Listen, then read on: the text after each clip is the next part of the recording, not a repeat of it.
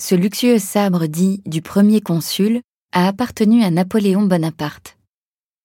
Il a été réalisé à partir de 1800 par Abraham Tilberg, arquebusier de la cour de Suède, alors que les récents exploits militaires du jeune général engendraient un immense enthousiasme dans l'Europe entière.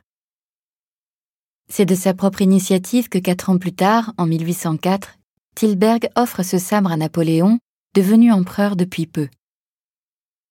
Il accompagne son présent d'une lettre à la gloire du souverain, où l'on peut lire Je serai au comble du bonheur en apprenant que le plus grand des héros a bien voulu accepter ce sabre. Ce sabre de cavalerie légère est muni d'une lame en acier courbé à l'orientale. Observez l'originalité et la finition de son pommeau qui prend la forme d'une tête de cheval.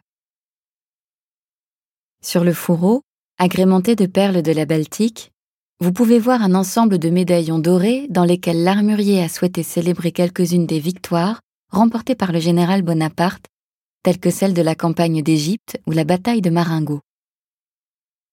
Dans le premier médaillon, sur le bouclier figurant au pied de l'allégorie de la République, Bonaparte lui-même est d'ailleurs représenté.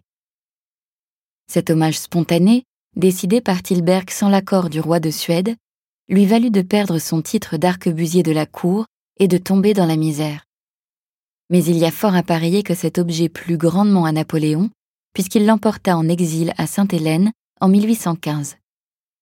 C'est finalement à Louis-Philippe que reviendra ce sabre au moment où il décidera du rapatriement des cendres de Napoléon en France en 1840.